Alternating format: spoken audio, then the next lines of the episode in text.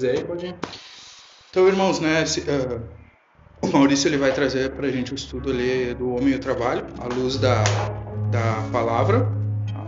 Vamos colocar em oração, então. Agradeço a presença dos irmãos. Vamos orar.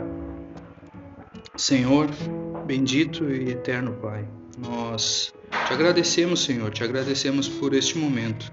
Te agradecemos por tua graça, tua misericórdia, Senhor. Por mais um dia, ó Senhor, em que tuas misericórdias se renovarem em nossas vidas. Obrigado, Deus, porque um dia, Senhor, tu nos escolheu, Senhor, e para que nossos pecados fossem salvos, Senhor, fossem perdoados, Senhor, tu enviaste teu filho amado Jesus que pagou um alto preço, Senhor, e nos lavou de todo o pecado, de toda a corrupção com seu sangue. Senhor.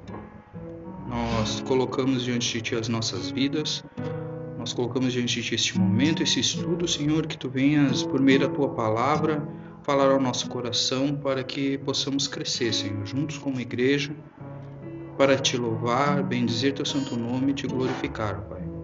Ajuda-nos a compreender, Senhor, e aplicar a nossa vida.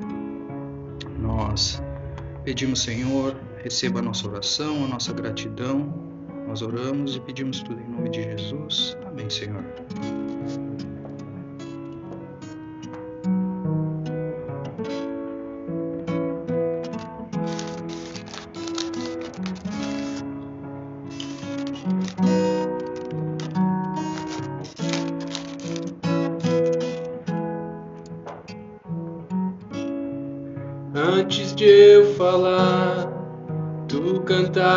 Sobre mim.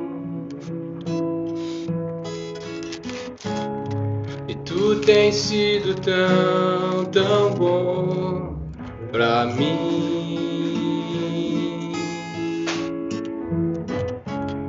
Antes de eu respirar, sopraste tua vida em mim.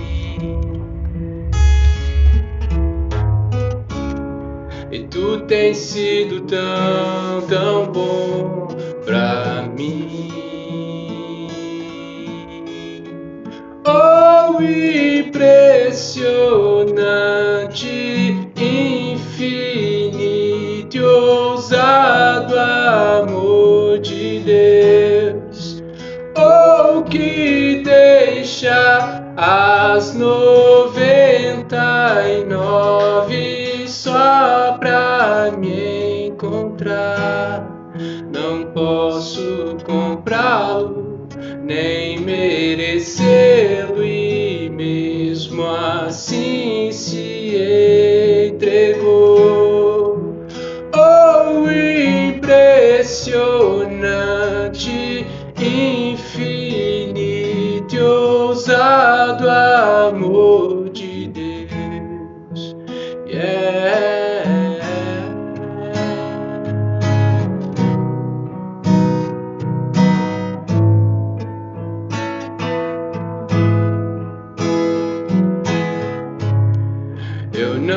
tinha valor, mas tudo pagou por mim.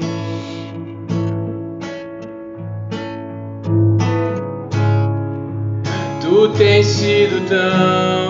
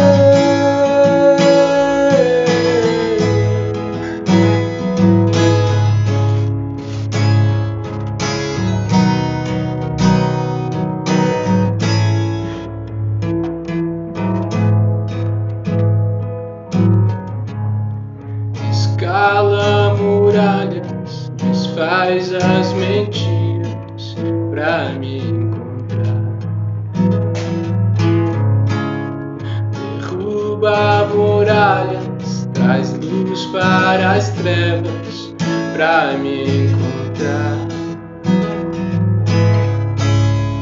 Escala montanhas, desfaz as mentiras pra me encontrar. Derruba muralhas, traz luz para as trevas pra me encontrar. Impressionante,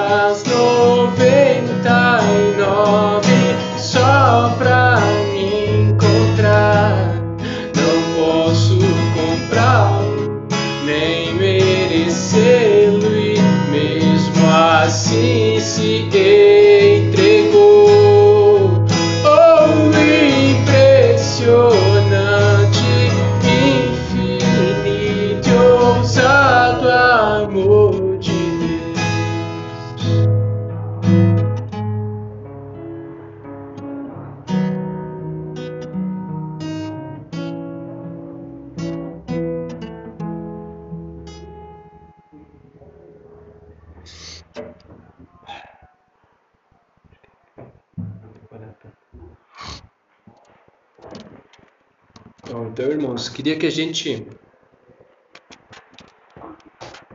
Bom, antes de abrir a Bíblia, fazer mais uma oração. Senhor Deus, muito obrigado por esse momento. Te agradeço pela tua graça, Senhor. Te agradeço pelo teu amor. Te agradeço pela tua misericórdia. Te agradeço, Senhor, por esse momento de nós estarmos reunidos aqui, vivos, respirando, todos com saúde, todos com força, nenhum de nós acamados, nenhum de nós passando nenhuma necessidade extrema. Temos as nossas dificuldades, temos os nossos problemas, mas estamos aqui, Senhor, pela tua graça, tendo muito o que agradecer. E por isso, Senhor, eu te agradeço e também peço a tua bênção nesse momento, para que a tua palavra ela seja pregada de maneira fiel, que o teu Espírito Santo venha estar nos conduzindo, Pai, tanto a mim quanto os meus irmãos, que a gente possa, em humildade, Senhor, aprender de ti. Sabemos, Pai, que a tua palavra, ela é eterna, ela não muda e é a mesma, Senhor. E sabemos que mesmo essa palavra sendo tão antiga, ela continua sendo atual e tem muitos ensinamentos para nós hoje. Por isso eu te peço, Deus, que nessa tarde a gente possa estar ouvindo a tua voz. Ouvindo a tua voz e que essa voz entre em nossos ouvidos, no nosso coração e transforme o que tem que ser transformado, Pai. Que o Senhor venha estar nos ensinando, venha estar nos admoestando, que o Senhor venha estar nos conduzindo pelo caminho certo, Pai, para que a gente possa crescer, Deus, em Ti, crescer em conhecimento, em graça, e que se temos em nós alguma coisa que estamos praticando de errado, que o Senhor venha nos ensinar e nos corrigir, para que a gente coloque em prática, Deus, a Tua vontade na nossa vida. Em nome de Jesus é que eu oro. Amém. Então, irmãos, eu queria começar dizendo que para mim é uma alegria imensa estar aqui, né? E, pô, eu admiro a humildade dos irmãos, né? De me chamarem para para falar de algo tão é, tão importante, tão grandioso, né, cara? Uma coisa que não é simples e é uma coisa que ela é muito prática. Ah, o trabalho, o homem, ah, talvez, talvez não, com certeza eu, eu teria homens de muito mais sucesso do que eu nas, na área, nas áreas em que trabalham aqui na igreja, né? Mas então eu fico admirado, em primeiro lugar, com a humildade dos irmãos de estar chamando eu para falar sobre esse assunto e, e, fico grato também. E vou dizer assim, ó, cara, eu só aceitei porque Sabe? Nem tanto assim, ah, vou lá, vou pregar. Não, cara, mais para rever os irmãos e para ter um contato com a igreja, cara, porque eu sinto muita, muita falta, sabe? É, dessa igreja, né? Muita falta dos irmãos, sinto muita falta mesmo assim. Então, para mim, é, para mim foi, foi tipo, uh, como é que eu vou falar? Tipo um, um puxão, sabe, Liel? Quando tu me, me intimou assim, bah, já de pronto te aceitei por causa disso, né? É, porque a gente acaba se afastando, né, cara? Eu, pelo menos assim, eu achei que eu nunca fosse me afastar da igreja, né? Sabe? Eu, eu achava que eu, não, cara, eu sou um cara que eu nunca vou me desviar. Realmente, não me desviei do caminho, nada, mas eu sinto muita falta, cara, da, da, da companhia dos irmãos, sabe? E isso aí, cara, me afastou demais, assim, da, da, da comunhão e a gente acaba andando por outros lados, cara. E vou te falar, se o cara não cuida, velho, o cara faz. O cara acaba mudando o jeito de viver, sabe? E, e, e, pode ser bem ruim, pode ser bem complicado. Então, para mim, cara, é uma benção estar aqui hoje. E, enfim, vamos conversar, né? Então, o assunto hoje, né, cara, o homem e o trabalho. Eu queria começar dizendo que a gente, muitas vezes, é, tem visões diferentes sobre o que é ser um homem começar, a gente só o trabalho, mas é o homem o trabalho, não o trabalho em si, né? Mas temos às vezes visão, visões diferentes do que é um homem. Para algumas pessoas, um homem é todo aquele que nasce, uh, todo ser humano do sexo masculino, né? Para outros, isso já nem é necessário, né? Basta tu querer, tu dizer que é. Tu pode até não nascer um menino, mas tu pode só dizer que tu é homem e a sociedade tem que aceitar. uh, para algumas pessoas isso é ser homem. Para outras pessoas, talvez, existem alguns requisitos para você falar eu sou um homem, falar esse cara é um homem, agora tu não é um homem, né? Uns vão falar no dia que tu casar, aí tu vai virar homem. Outros vão dizer no dia que tu tiver que sustentar a tua casa, aí tu vai ser homem.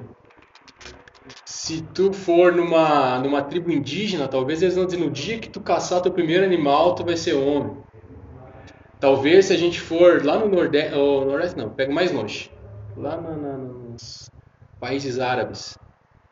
Cara, todo homem tem que saber domar um camelo, velho. Alguém vai falar isso. Se tu não souber domar um camelo, tu não é homem. Outro vai dizer lá no, no, no, no Texas, não, o homem tem que saber atirar, cara. Onde é que já se viu homem que não sabe atirar? Homem que não sabe dirigir, outros vão falar. Então a gente coloca vários requisitos ou alguns requisitos e esses requisitos a gente vê que são diferentes em cada área que a gente está. Para a gente poder dizer, né? Para aquela sociedade poder dizer isso é um homem, isso é um menino, isso é uma menina, isso é uma mulher, isso é uma criança, mas isso é um homem. Então tem vários conceitos, né? No mundo inteiro. Isso parte da nossa cosmovisão, né? Acho que todo mundo já tem uma ideia sobre o que é isso a maneira como a gente enxerga o mundo. Nós temos uma cosmovisão individual e uma cosmovisão coletiva. A gente tem uma cosmovisão é, temporal também, né? de época. Cada época a gente vê o mundo, ou as pessoas veem o mundo de uma maneira diferente, para definir o que é homem. E eu queria que a gente, cara, causasse esse, talvez eu trazer esse afrontamento, não é afrontamento, mas essa colocar essa essa questão para nós, porque talvez a gente nunca parou para pensar nisso, ou talvez faz tempo que a gente não pense sobre isso. O que é um homem segundo a palavra de Deus? Segundo Deus fala que é um homem.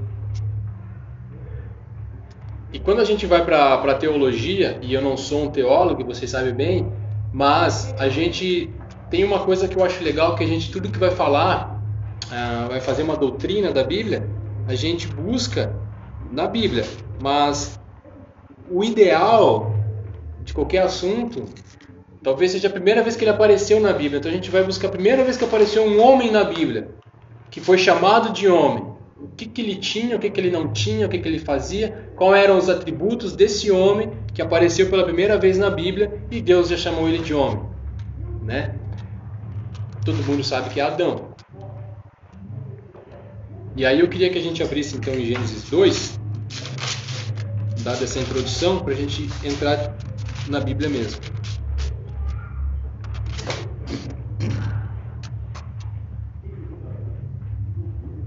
É, Gênesis 2, no versículo 4. A gente vai chover no molhado, tá, galera? Mas isso para mim é legal, porque Paulo fala, né? que é segurança para nós pregar a mesma coisa.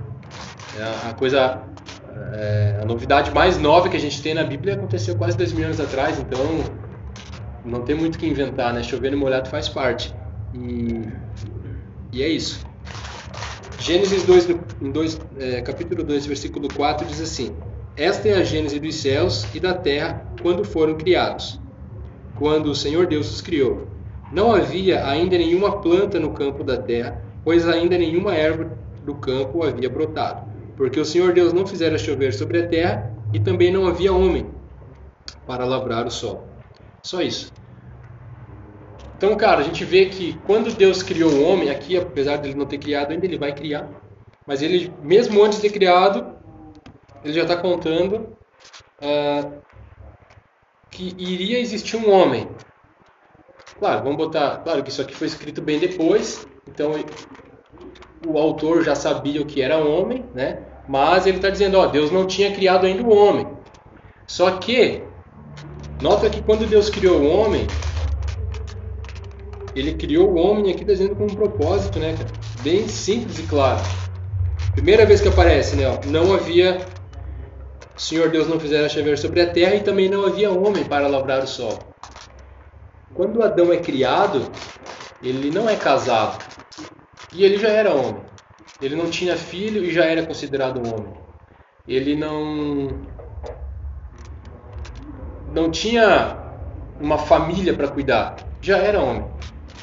Só que quando aparece aqui está dizendo que também não havia homem para lavrar o solo, talvez a melhor definição do que é um homem, então que a Bíblia traz aqui no início de tudo, é um ser criado por Deus, a sua imagem e semelhança, feito para trabalhar, cara. Tá ligado? O cara foi feito para trabalhar, velho, para lavrar o solo. É, não trabalhava para sustentar a família, nem tinha família. Hoje a gente diz que a gente é conservador, né, várias vezes, né? Mas conservar o quê? Conservar o que foi dito que era legal 100 anos atrás, 200 anos atrás, 500 anos atrás? Será que isso, essa ideia de 200 anos atrás já não estava o quê? Um mundo pecador, cara. Sabe? O Alisson vai ser o nome do cara, Chesterton. Sim. Esse, ele já falava nos anos 70 que o homem devia ser revolucionário, não fala? Diz que a gente devia conservar o quê, cara? Já tá tudo corrompido, velho. O negócio não é revolucionário. Não revolucionário é, é esquerdista louco, mas revolucionário no sentido de viver totalmente diferente daquilo que o mundo vive, porque o mundo está tão corrompido que a gente já quase não tem nada para conservar, sabe?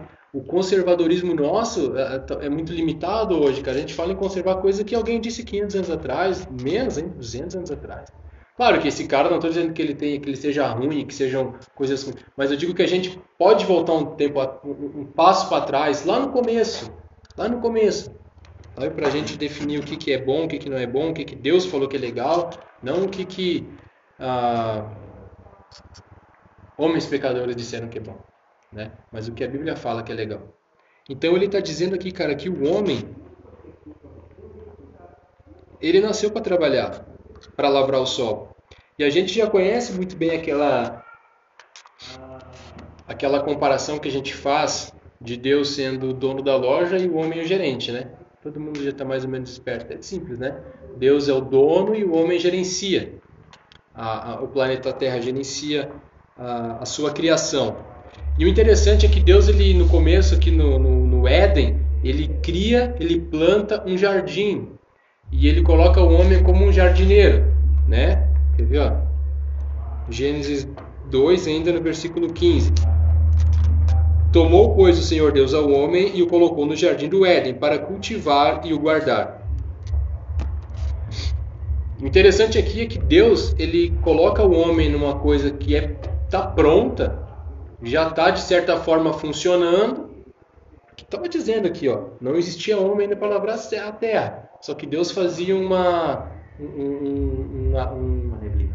uma neblina, né? Vinha de baixo para as coisas crescerem, para as plantas crescerem e elas irem se auto é, gerir, não gerindo, mas elas iam crescendo, elas iam florescendo, frutificando. Só que faltava alguma coisa, faltava alguém para colocar ordem. Não é que Deus criou desordem, Deus criou uma maneira desordenada. Mas, de certa forma, existe uma certa desordem ali, justamente que para colocar o homem naquele lugar e ele colocar ordem naquilo. Mas ele vai colocar ordem de qual jeito? Né? A gente talvez tenha alguns extremos sempre que a gente tem que cuidar. Uh, tem aquele Greenpeace que acha que não pode mexer em nada, que tem que deixar a natureza como ela está. E tem aquele outro que quer uh, desmatar tudo, que quer uh, usurpar tudo que a natureza tem, azar, por onde ele passa ele deixa tudo destruído. E azar, negócio é evoluir, negócio é fazer dinheiro, negócio... E os outros lá com bandeirinha verde dizendo, não, não desmatem, não desmatem. Vamos abraçar a árvore. Vamos abraçar a árvore, vamos fazer um, um, um enfim, vocês entenderam. Mas não, cara, Deus tem um meio termo para que a gente viva. Por isso que ele chama de jardineiro. Ele não chama de guarda florestal. E também não chama de desmatador. Isso existe? Um lenhador, né? Não. Um desmatador, enfim. Não é um guarda florestal e também não é um explorador louco da cabeça. É um jardineiro. Ele vai pegar aquilo que existe e ele vai olhar aquela plantinha, ele vai podar onde tem que podar. Ele, bah, mas aqui tá. Se eu, se, eu, se eu pegar a mudinha dessa planta e plantar lá, vai ficar melhor. Vou colocar ordem nessa, nessa criação. Ela já está funcionando, já é boa. Só que ela pode ficar melhor ainda. E eu tenho a não só a capacidade, mas tenho o dever de fazer isso, porque eu fui criado para isso. E aqui nessa época ainda o homem, pelo que a gente entende, não comia os animais, né? Depois de Noé ele fala: agora eu dou para vocês tudo que vive, tudo que todos os animais, assim como eu tinha dado as plantas. Então, provavelmente ou possivelmente os animais estavam ali em harmonia, então não tinha muito com que se preocupar, era só fazer o troço funcionar, cara. Sabe? O trabalho possivelmente também não era árduo, porque isso acontece depois do pecado. Era só administrar, cara. O negócio tava, já estava fluindo, era só, sabe, tirar uma folhinha daqui, outra dali. Enfim, cara, ele nasceu para fazer isso. E sem a mulher, né? Sem, sem, sem, uh, uh, sem, sem outra uh, intenção a não ser servir o, o lugar, fazer que o negócio funcione, cara. Não era para ganhar dinheiro, não era para se sustentar, não era para sustentar a família, não, era só porque isso ele nasceu para fazer, cara. E aí talvez a gente, só nesse começo aqui dessa, dessa passagem, ah, lembrando outra coisa, isso aqui é o ideal, né? Isso aqui é antes do pecado, né, gente? Então a gente já vai falar por que, que essas coisas mudaram. Mas de fato, muito, muito interessante que o homem então nasceu para servir. Tem uma frase que eu gosto de falar, eu não sei se alguém falou, senão eu posso assinar eu. Quem não serve para servir não serve para nada. não é verdade? Tipo, cara, quem não serve para servir, que serventia que tem, velho? É como. Isso foi o que inventei, eu só posso falar. É como. É, é, porque Jesus ele ensinava por parábolas, né? Então eu criei uma parábola também. Imagina uma mulher muito vaidosa, chique, e ela ganha bem, ou marido, enfim, e ela tem um, um armário dela, um closet, não é armário, um closet cheio de sapato. Um sapato diferente do outro, vários valores diferentes, um pro verão, outro pro não sei o que, um para usar com a roupa tal, outro para usar um para ir para praia. A reveria calçada Riveria. E tem um Marlon que ela acha demais, cara, aquele sapato. Ele é maravilhoso. Sabe? Um sapato assim, tipo, especial. Que quem olha, bate o olho e fala, aquele sapato é o mais top. E ela fala, esse sapato é o mais top. Só que quando ela vai botar, putz, o sapato é pequeno, velho, não serve. Tá ligado? É isso, velho. Se não serve pra usar, não serve, cara.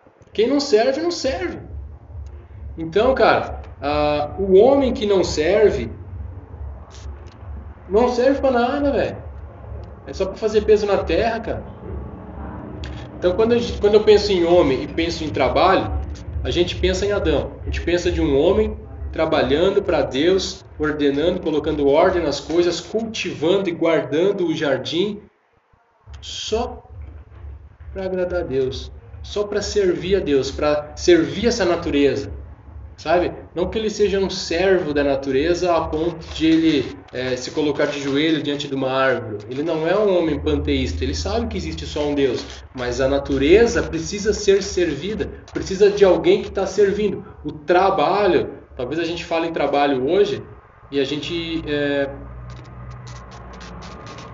não associe essa palavra trabalho com serviço, né? Talvez a gente fala serviço fosse melhor para nós, porque é um serviço. A gente nasceu para servir. Então é isso, cara. O ideal do homem e o trabalho é servir.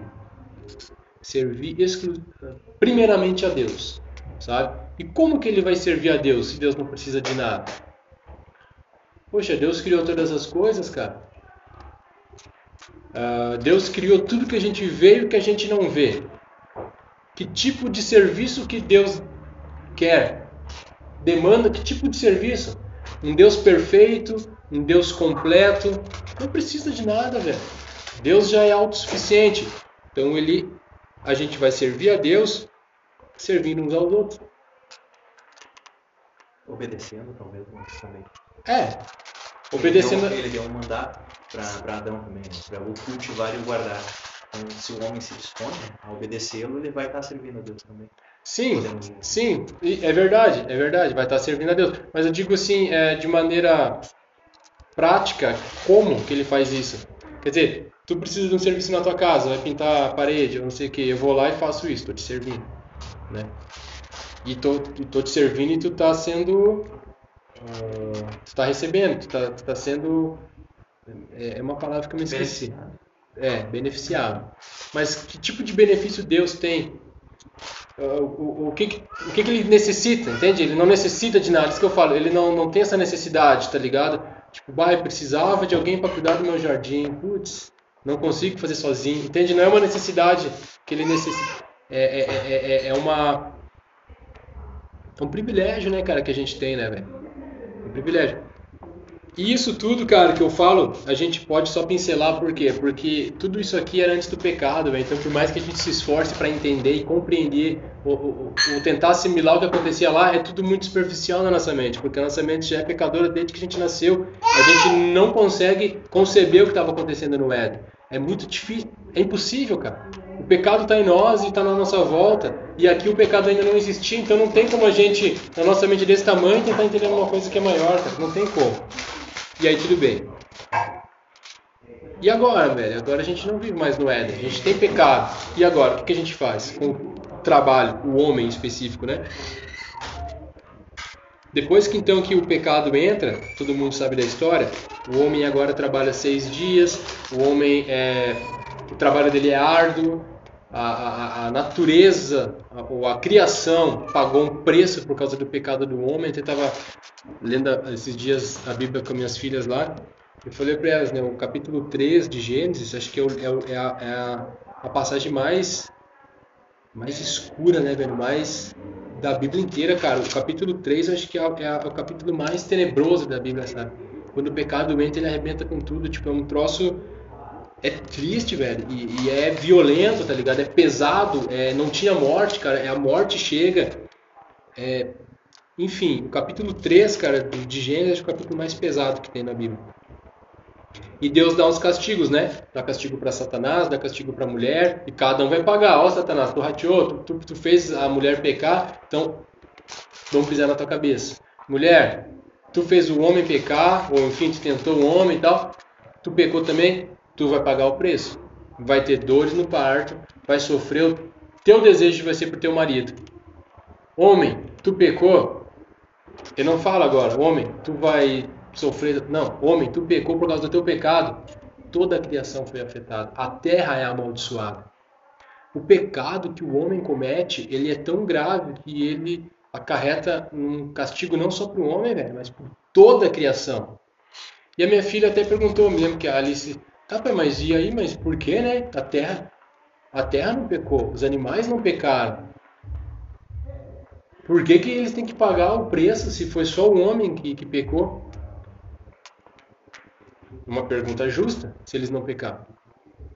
Só que é justo sim eles pagarem, porque o homem é o responsável. Eu falei para ela, tu, tu trabalha, filho? Não, eu não trabalho, tu paga tuas contas? Não. E se eu não quiser mais trabalhar e não quiser mais pagar conta e nem botar comida de casa, e aí?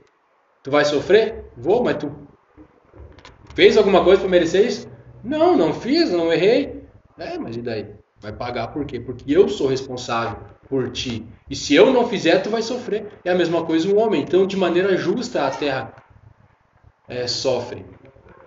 De maneira justa, porque o homem é que tinha o dever de cultivar e guardar o jardim. Ele nasceu para isso, cara. Deus falou, é isso, velho. Tu tem que guardar e cultivar e guardar o jardim. E ele erra, né? E aí agora o trabalho ele é diferenciado, já não é mais só servir para ordenar as coisas. Não, aí já vem o erva daninha, já vem um monte de coisa ruim. E o pecado então ele toma conta do mundo. Né? E aí depois, para não se alongar muito, eu queria que a gente abrisse então é, lá em Efésios já, em Efésios 2,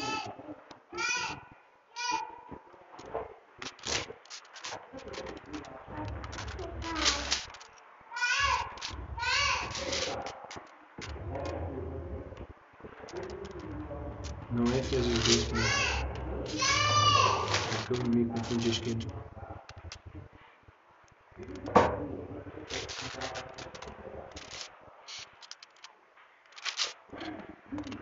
é 4, gente.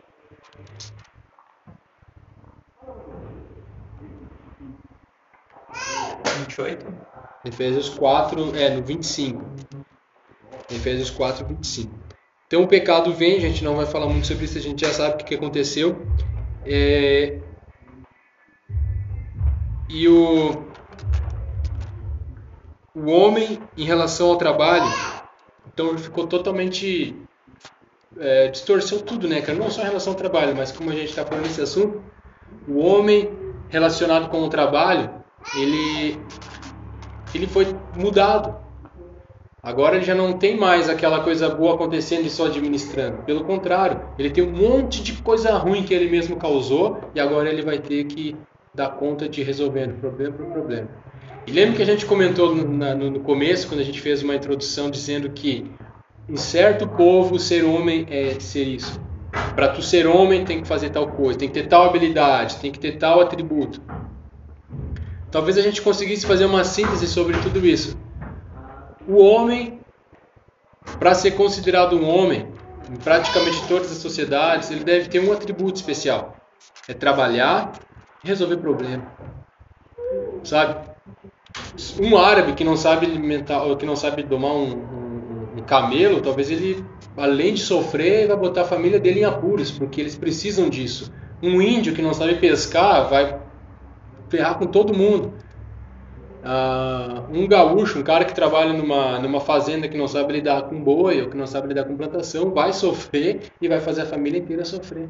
Ou seja, agora a gente tem outra outro foco, não é só servir a Deus simplesmente por servir. A gente também tem que buscar o nosso sustento e o sustento da nossa família.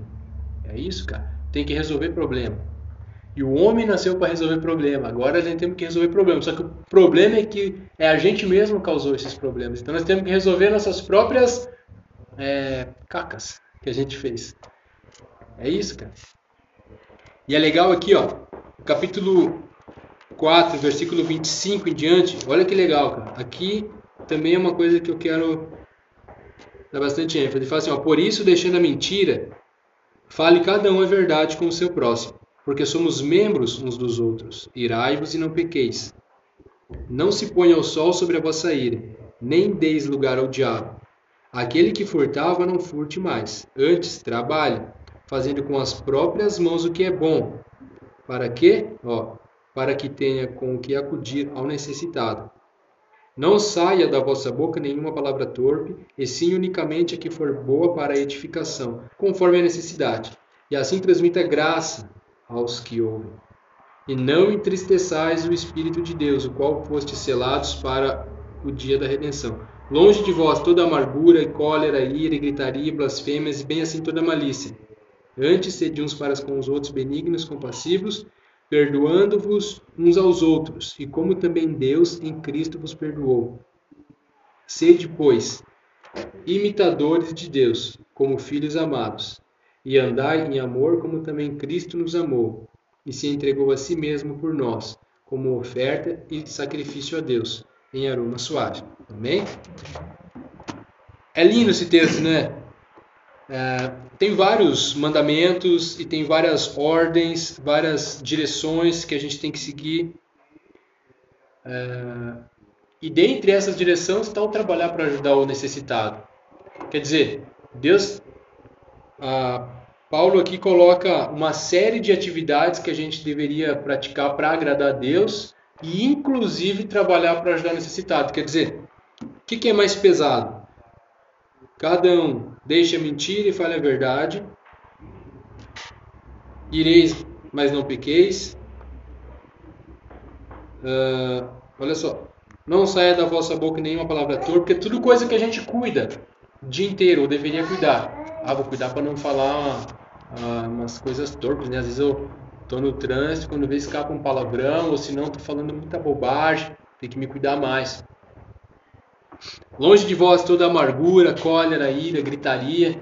Ah, velho, tô vendo que no meu serviço, ah, tô me estressando demais e eu acabo saindo da minha, ah, tenho que me cuidar mais. Porque eu sei que isso não agrada a Deus. Perdoando-vos uns aos outros. Ah, velho, não consigo. Ah, não consigo, velho, perdoar aquele meu irmãozinho. Pá, o louco fala demais, cara. Pá, tô perto do cara, o cara não para de falar, não aguento aquele louco, meu. Pá, aquele cara é o seguinte, meu, não, pá, não quero nem ver pintado. Pá, eu sei que tá errado, meu, tenho que mudar isso, tá ligado? Coisa que pode acontecer, né? Andar em amor, como também Cristo amou e se entregou a si mesmo por nós. Bah, eu sei que, que, que eu deveria e que eu poderia amar mais.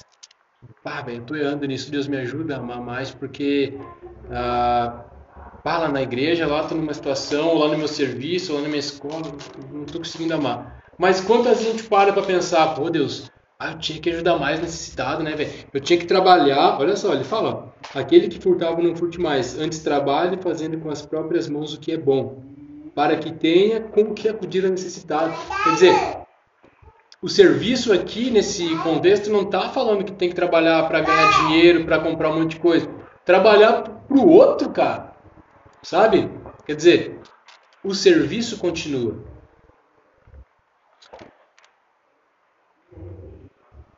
Aquele que, é, 1 João 2,15, né? Não ameis o mundo, sabe? Porque o mundo vai passar. Cara, eu sei que a gente é tentado, velho. Ainda mais quando a gente, que nem recém casou, o cara, pô, quero conquistar minhas coisas, velho. Quero, bah, quero comprar um terreno, quero comprar até dois, né, meu? Porque daí fica uma casa aqui, uma casa na praia. Ah, de repente até três na chácara, né, meu? Pô, que mal que tem, cara. Sabe? Então eu vou fazer um, um serão aqui, vou fazer um curso para poder ganhar um pouquinho mais, tá ligado? Para mim poder é, fazer um investimento em coisa que vai me dar um retorno para me trocar de carro, porque daí, pá, Tô viajando um monte, né, meu? Bah, um carro 2.0 é muito mais seguro na estrada. Pô, eu queria uma casa de dois andares.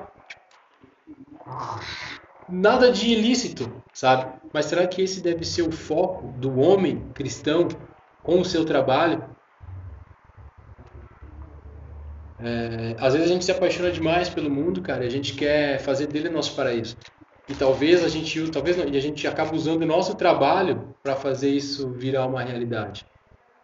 Só que o trabalho não foi feito para isso, cara. A Bíblia fala que o trabalho foi feito para servir a Deus e aos outros.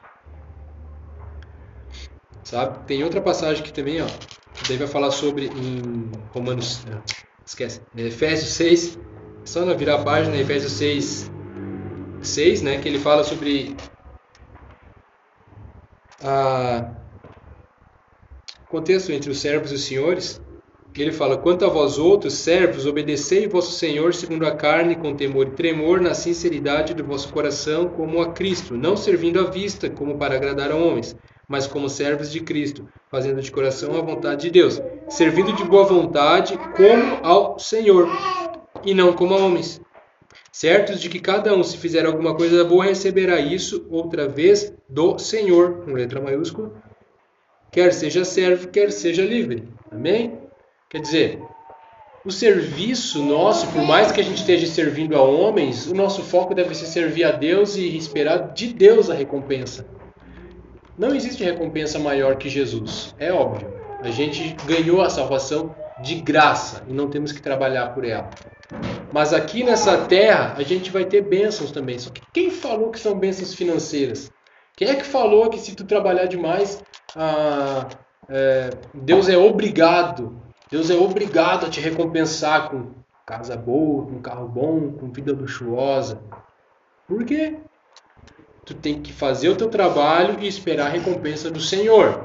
Senhor com letra maiúscula é Deus. Tu trabalha para o teu Senhor com letra minúscula, mas esperando do Senhor maior a recompensa.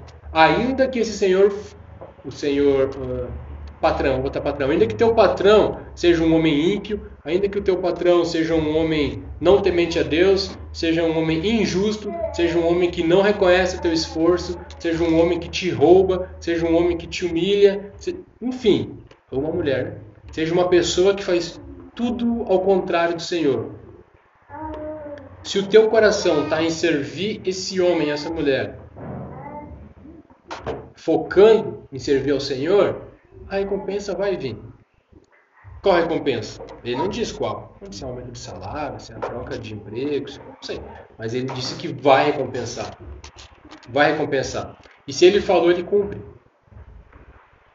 Então, e o foco do, do, então, mas aí que tá, o foco do serviço, do trabalho é justamente esse. Servir. É servir. Então, cara, eu não tenho muito mais para falar em relação a isso. Simplesmente aquela máxima que diz, né? Quem não serve para servir não serve para nada. Agora trazendo para a prática tudo que, que você poderia é, finalizar de alguma maneira, é dizendo que cada um de nós tem ah, facilidades, tem talentos, cada um de nós sabe fazer muita coisa para servir ao outro. Só que por mais que tu tenha uma ou duas ou três facilidades, tem muita mais debilidades na tua vida do que é, facilidades. Né? Vocês estão me entendendo, né? Ou seja, a gente precisa uns dos outros. A gente precisa servir. Eu nasci para servir a Deus e nasci para servir o meu irmão com aquilo que eu sei, sabendo que aquele irmão também tem muita coisa para me oferecer. O serviço é esse, é um servir ao outro. Quem é que falou que o modelo capitalista é o melhor que existe? Quem é que falou que o modelo comunista é o melhor que existe? Quem é que falou que o modelo é, feudalismo é o melhor modelo financeiro que existe? Quer dizer, a gente criou, foi criando essas coisas, sabe? Tentando ser bom para um lado, às vezes puxando para o meu lado, talvez não.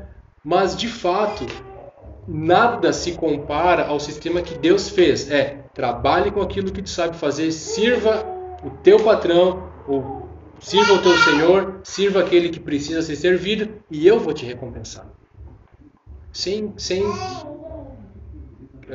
mediadores. Deus é quem vai recompensar. E é lógico, cara, que eu não estou aqui propondo a gente sair do modelo de mercado que a gente tem e criar o nosso próprio, né? Não, meu, vamos trabalhar agora só com trocas, tá ligado? Mas, ou anti-dinheiro. Uh, antes, vamos usar só Bitcoin, que daí o governo não rastreia. Não, cara, a gente está inserido nesse sistema. E Deus vai usar esse sistema, tá ligado? Mesmo sendo um sistema falho, e, e, e porque foi criado por nós, pecadores.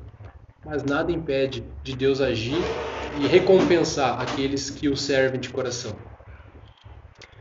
Então, de maneira prática, cara, eu acho que para finalizar isso, que a gente é, Coloque o nosso coração em servir a Deus, em servir o nosso próximo, esperando em Deus a recompensa. Por isso que eu falei que a gente fosse chovendo molhado. É isso, cara. Não tem. É Nike, né? Just do it, tá ligado? Já sabe o que fazer. Vai lá e faz. Não tem nenhuma novidade. Deus continua trabalhando. Jesus veio, trabalhou. Os apóstolos todos trabalharam. Todos os homens da Bíblia trabalharam. Ou deveriam trabalhar. Aqueles que não trabalham, que também não. Como seja, mas existe essa necessidade, existe uma demanda.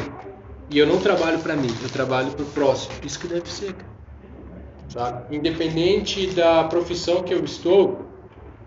Ah, outra coisa, só para para falar mais uma coisa relacionada ao trabalho que eu lembrei, é, que assim, de maneira justa, existem vários trabalhos justos, existem trabalhos que também são injustos. Por exemplo, o cara que está traficando, está trabalhando, Tá, né? Tá servindo a necessidade de alguém, né? Alguém quer fumar, alguém quer. quer... O cara tá servindo. Pô, ele tá trabalhando, vai dizer que não. Por mais que sejam os horários dele, seja do jeito dele, seja fora da lei, mas ele tá trabalhando. É óbvio que isso não é legal. Mas existem também aqueles trabalhos que são justos, são legais, são legais pela lei, mas que podem ser errados, podem ser imorais, né? Eu estava vendo uma, tempo uma palestra do Weber Campos Jr. falando sobre cosmovisão e ele comenta isso, que ele deu o um livro, não lembro de uma mulher, uma autora americana, ah, e essa autora americana está fazendo um livro que foi fazer um serviço, fazendo, enfim, tá? não me lembro do, do, como é que aconteceu. Sei que tinha uma empresa de advocacia, tinha um advogado que era irmão da igreja e que a função dele dentro da empresa era achar brecha na lei para poder descumprir os contratos quando a empresa quisesse. Então, tipo assim, oh, vamos fazer um contrato, Ariel, aqui, ó, vamos, vou te alugar um carro por um ano e tal, não sei o que, beleza. Tá.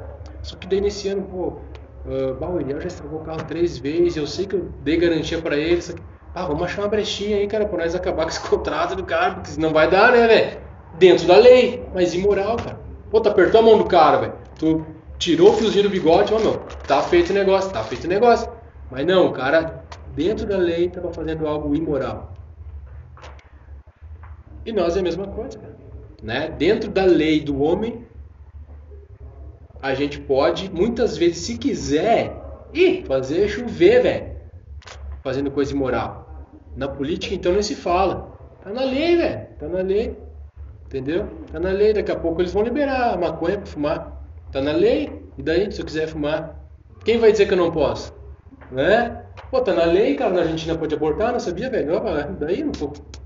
Tá, tá na lei, cara.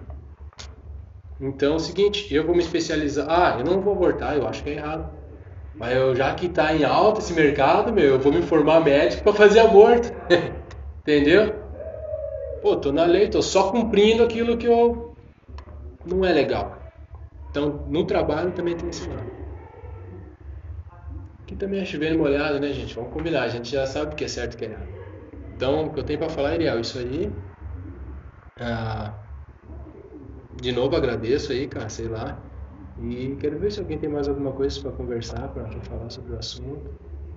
A gente, complementando ali, né, a gente também tinha comentado no, no outro estudo um pouquinho de, sobre trabalho, né, estudo que o, que o Marlon trouxe.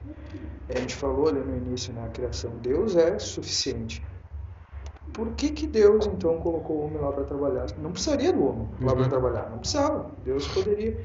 É uma benção ele deu aquela benção ali do homem ser participante da, da, participante ativo ali, estar ativo na criação, né? Ele poderia simplesmente criar o homem como os outros animais, só para né? E, não, e não fazer não, mas eu quero que tu participe daquilo que eu criei, Deus. Então eu quero que tu participe da criação, que tu cuide aquilo que eu criei, né? através do que do trabalho. Uhum. Né? Então o trabalho de forma nenhuma ele não, não pode ser algo é, que a gente leve como, como ruim, né? Pe, é, pesado, né, ele pode ser por causa do pecado, né? Porque a gente pecou, enfim, é um, castigo do pecado. Mas ele é uma bênção, né? Deus proporcionou isso pra gente, né? a gente poder trabalhar. Né? Aí como tu agora tu trouxe pra gente, ele trabalhar para ele, né? para o Senhor. Comentar isso aí. Alguns irmãos. Não, suave. Não, olha, você sempre tem algo contribuir. Fazendo um adendo. Eu acho legal, assim, que a gente deve imitar Deus em muita coisa, né? E Deus, quando ele fez a criação, ele viu que era bom, né? Ele fez uma coisa muito bem feita. De como quando a gente não faz um trabalho bem feito, a gente não está imitando o caráter do nosso pai, né? Vezes, meu trabalho, às vezes, quando eu saio de alguma aula, os professores, né? quando saio de alguma aula pensando, putz, podia ter feito alguma coisa melhor. É claro que eu não acho que, sei lá, que é um raio dos céus para me fulminar, para me punir por causa disso, porque não é assim que as coisas funcionam. Mas eu sei que eu poderia ter feito melhor. Eu sei que eu poderia ter imitado melhor o caráter do meu pai. Em um, um guru financeiro, assim, eu não, não gosto muito de acompanhar esse tipo de conteúdo mas ele também fala da questão do dinheiro maldito, assim, né? Tipo, todo o dinheiro que tu ganha com alguma coisa que tu não deveria ter feito, algum momento vai voltar atrás pra te, pra te perseguir, sabe? Tu vai perder teu sono, tu vai perder hum, até tua moral com as pessoas, sabe? E é muito interessante, assim, como o trabalho mal feito, ele é um dinheiro que a gente rouba das pessoas, né? E Deus, o que vem fácil, vai fácil, né? O ditado. É, o que vem exatamente. fácil.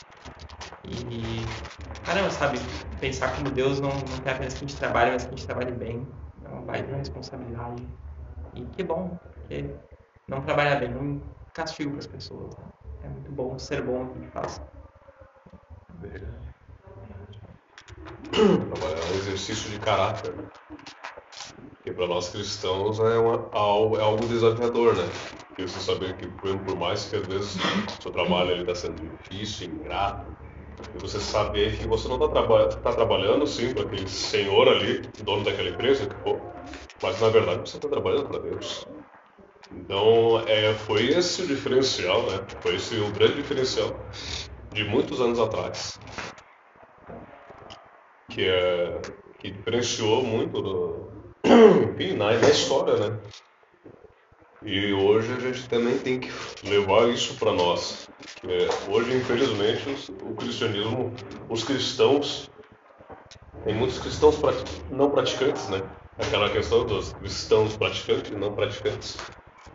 E que levam a vida de uma forma, de um caráter um pouco, um pouco volúvel, um pouco muito mundano. E antigamente isso não existia. E quando a gente fala antigamente, já quando, quando eu era moleque, eu já via muito menos isso do que eu vejo hoje. Então não é muito tempo assim. É, e quando se lida com trabalho, não. Ou até por, por paga- pagantes também, né? Antigamente falava de pastor, não, pastor paga bem. Agora, não, não, não vou vender para ele porque ele é pastor. Poxa, fica complicado. Fica complicado, né? É toda sobre a questão também que entra sobre o, o trabalho, né? É importante também, é, até o meu irmão Eliel comentou sempre mês passado, né? a gente trabalhou um pouco sobre essa questão de voltar para o início também de Gênesis, que o tema era o homem e o relacionamento dele com Deus. E a gente teve essa mesma perspectiva de saber qual que foi a primeira direção de Deus para o homem, qual que foi a primeira relação, relacionamento entre os dois. E a gente se deparou exatamente com esse tema. E é interessante que ainda ele estava num contexto de paraíso, que meu irmão bem colocou, ele estava ali no Éden, e ainda em um contexto de Éden, de tudo ser bom, o trabalho veio para um propósito, né, de servir, que nem meu irmão falou. Ou seja, então ele tem um propósito fundamental, né, que nem o Pedro também comentou aqui, de imitar o caráter do Pai, de ser, né, um privilégio a gente saber que a gente pode trabalhar e ver o fruto do trabalho da nossa mão, né. Ou seja, Deus ele estava construindo tudo bom e chegou o momento ali né, de Gênesis, ele, ele, ele fez o, o jardim e fez crescer e ó, o homem tinha que cultivar e guardar. Então é bem interessante quando a gente tem essa perspectiva de que o trabalho não é uma maldição, né? não é um resultado apenas do pecado. No, no caso, o resultado do pecado seria você agora ser fadigado, você cansar, você suar, você ser pesado para isso, né? mas o trabalho intrinsecamente ele é bom, ele é bom. Então a gente pensa, ele foi feito no contexto de Éden, no jardim, foi dado como um presente para nós, como um propósito, ele tinha feito tudo, mas o homem era para fazer isso, era para trabalhar. Então, ca- e cultivar, ou seja, ele ia estar toda hora ele criando e ia estar guardando, ele tinha dois propósitos. Ele tem que criar e ele também tem que manter aquilo que, que ele foi fazendo, né? Então isso é, é muito interessante. E quando a gente pensa que isso foi uma base de relacionamento com Deus, as primeiras palavras né, que Deus disse para ele era para ele fazer isso. Né? Tipo, o trabalho está automaticamente relacionado com o relacionamento do homem com Deus. Ou seja, eu quando deixo de cumprir isso, eu não só né, não estou imitando o caráter do pai, mas eu estou deixando também de fazer aquilo que eu fui primordialmente para ser feito, para fazer, né? Que é trabalhar para servir. E o irmão bem colocou que eu não tinha realmente é, é, me de- não tinha me detido né, nessa, nessa questão que você leu ali, que realmente a gente tem que trabalhar para ajudar os necessitados, né? É, no contexto de Efésios 4, né? É, Cara, é muito interessante. Tipo, a gente sabe que vai trabalhar para Deus, que a gente tem que trabalhar para a glória de Deus. né? Só que nesse contexto foi muito específico, né? Tipo, você vai trabalhar para... O que, que eu vou trabalhar? Para juntar riquezas? Não, para ajudar os necessitados. Então é muito, muito bom isso. Teve uma, teve uma pregação ali que foi, que foi, foi, foi dito isso, né? O que você está fazendo com aquilo que Deus está te dando? Você está usando para benefício próprio ou para o reino? Você está buscando o reino ou o mundo? Né? Você tá, tá muito bem, ganhou uma promoção no trabalho, essa promoção no trabalho tu tá usando para o teu benefício próprio, tá usando para o reino de Deus. Se tu faz uma oração a, a Deus ali, tu tá, vamos dizer ali, tu quer comprar uma casa, quer trocar de carro. Para que que tu quer trocar de carro? Tu quer para servir a obra, tu quer para servir a, a, ao reino, né? De Deus, ou tu quer para benefício próprio? Então, a gente, até no momento de se colocar em oração, né, uma, É. uma petição, né, a gente ter esse pensamento também. É muito interessante. Então, De uma maneira mais geral também, para muita gente, o que, que pode ser isto, né? Que o Maurício disse, ah, isso aqui é chover no molhado.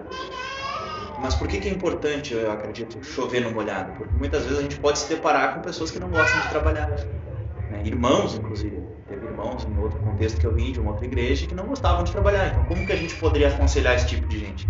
Pessoas vagabundas. Vamos ser bem, bem preto no Não, branco. e, e outra que a própria Bíblia Bíblia de Tessalônica, né? Mas, Exato. Porque o pessoal estava esperando tanta volta de Cristo, eles achavam que não vão trabalhar. Então, Paulo, é, Não é assim que funciona. Ah, não é, entendeu? Naquele contexto eles, pô, Jesus vai voltar, tá tudo certo, vamos ficar esperando Jesus voltar e não trabalhavam. Tipo, Paulo vai lá e corrige eles, né? Então, é, Sim. Então, por mais que isso seja chover no molhada, para nós é interessante a gente refrescar a memória para que a gente tenha argumentos para lidar com as pessoas assim também, para. Aquele que não trabalha também não coma, né? Exatamente. Não, e, e o, e o contexto prático, né, que, que o trabalho conduz e nos traz é, é, é muito importante. Então, sempre é válido né, a gente falar sobre trabalho, falar sobre a nossa responsabilidade, primeiramente como homem, né, e para que, que eu vou trabalhar? Tem o Maurício comentou ali, e, e um exemplo bem prático, né, às vezes a gente trabalha para comprar casa, carro, não há nada ilícito nisso, né, nada ilegal, e é uma consequência que a gente quer como ser humano conquistar coisas, né?